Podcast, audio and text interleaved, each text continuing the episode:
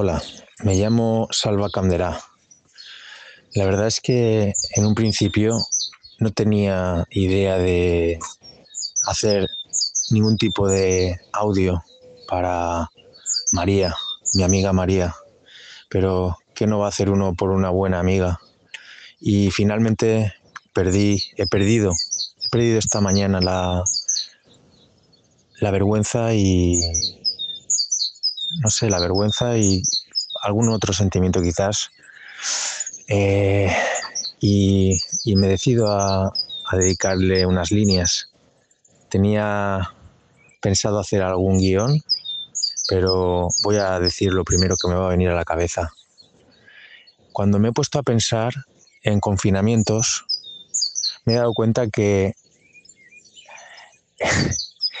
el confinamiento que me está llevando ahora mismo a hacer este mensaje, este audio, viene también de otro confinamiento previo, y es que yo a María la conocí fruto de un confinamiento, ya que María era nuestra vecina, la del sexto, nuestra vecina de enfrente, la bonita chica de enfrente. Y un día mi hermano me confinó en el balcón de casa y curiosamente, María y yo nos conocimos de balcón a balcón, como mucha gente se está conociendo ahora mismo. Y así fue como yo conocí a María. Mi hermano me confinó, me encerró en el balcón y vociferó, María, la del sexto. Y evidentemente María salió y allí estaba yo, sin poder salir de aquel balcón. quiero, quiero participaros que que bueno, no sé si podréis oírlo, pero aquí se pueden escuchar los sonidos de la naturaleza, los pajaritos que están empezando a amanecer, bueno, ellos ya llevan un buen rato despiertos y, están, pues eso, dando los buenos días a la mañana. Vivo en un lugar idílico a los pies de una montaña mágica que se llama el Mongo y aquí, pues, mi confinamiento es un confinamiento ideal, si se puede llamar, ya que, pues bueno, todo lo que me rodean son animales, vegetación y, y paz. Una paz que me da vergüenza compartir, entre comillas, con vosotros, porque sé que muchos de vosotros pues estáis en situaciones no tan divertidas, no tan, tan complacientes.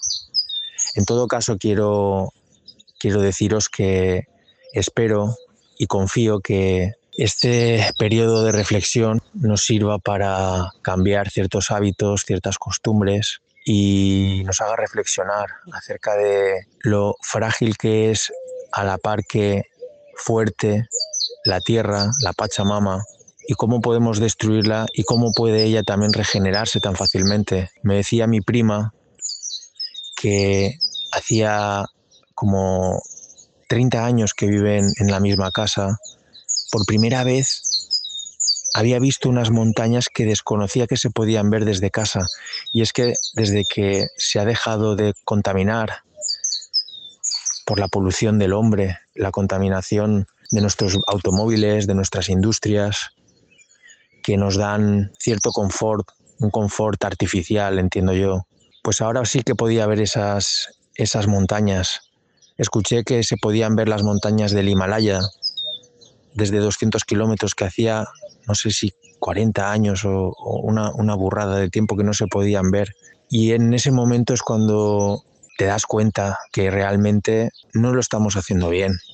No estamos respetando a la tierra, no estamos haciendo las cosas como toca y esto es un toque de atención.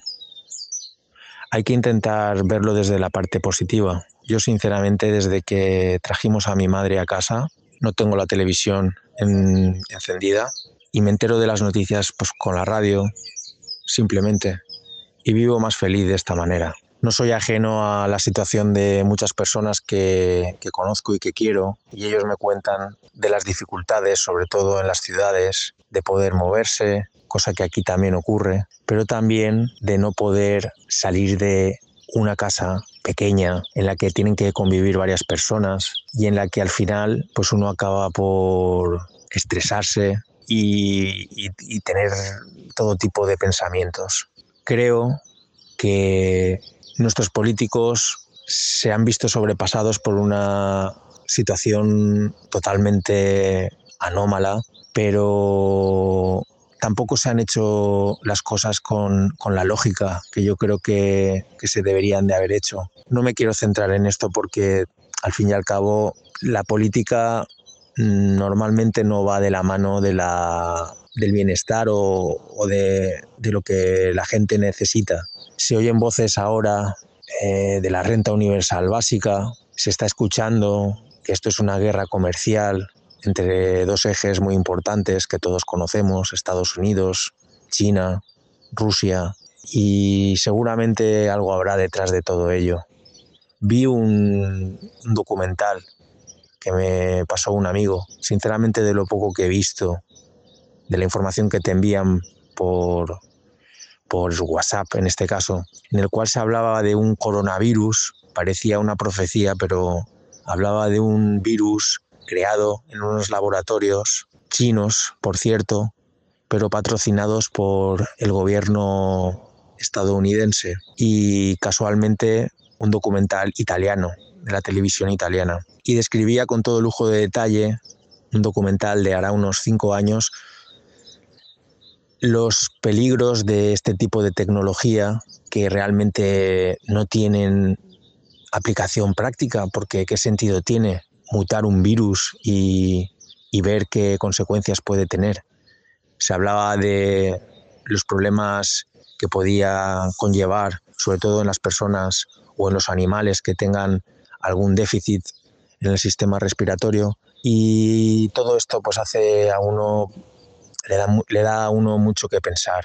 No obstante, desde mi realidad paralela, aquí donde ya os he contado que estoy, os quiero enviar un mensaje de apoyo de solidaridad, de amor, de amistad. Juntos lo vamos a superar, eso está claro.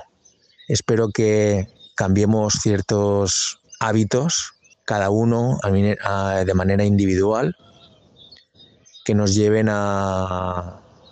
a, hacer de la Tierra un lugar mejor, de ser mejores personas entre nosotros, de tener más valores que se están perdiendo de forma precipitada de ser más atentos con nuestros mayores, de tener más tiempo para dedicarle a las pequeñas cosas. Me imagino que en esto sí que todos hemos podido avanzar bastante en ciudades, en el campo, en cualquier lugar. Nos hemos podido distraer haciendo cocina, haciendo alguna actividad en familia y eso no se debe perder. Antiguamente la gente se reunía al lado de una hoguera hablaban, comentaban todo lo que había ocurrido en el día. Hoy en día todo eso se ha perdido.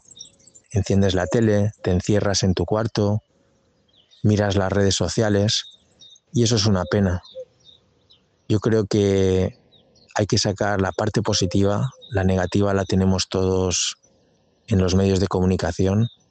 No hace falta más que poner la tele o escuchar la radio y sacar la parte positiva, porque prácticamente todo en la vida tiene una parte positiva y esta vivencia que estamos teniendo ahora la tiene.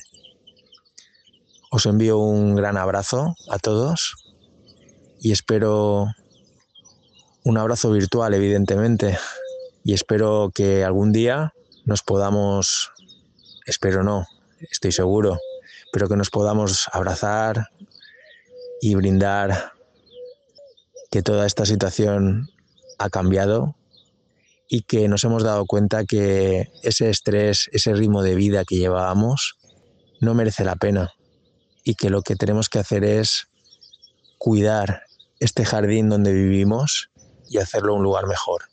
Un abrazo.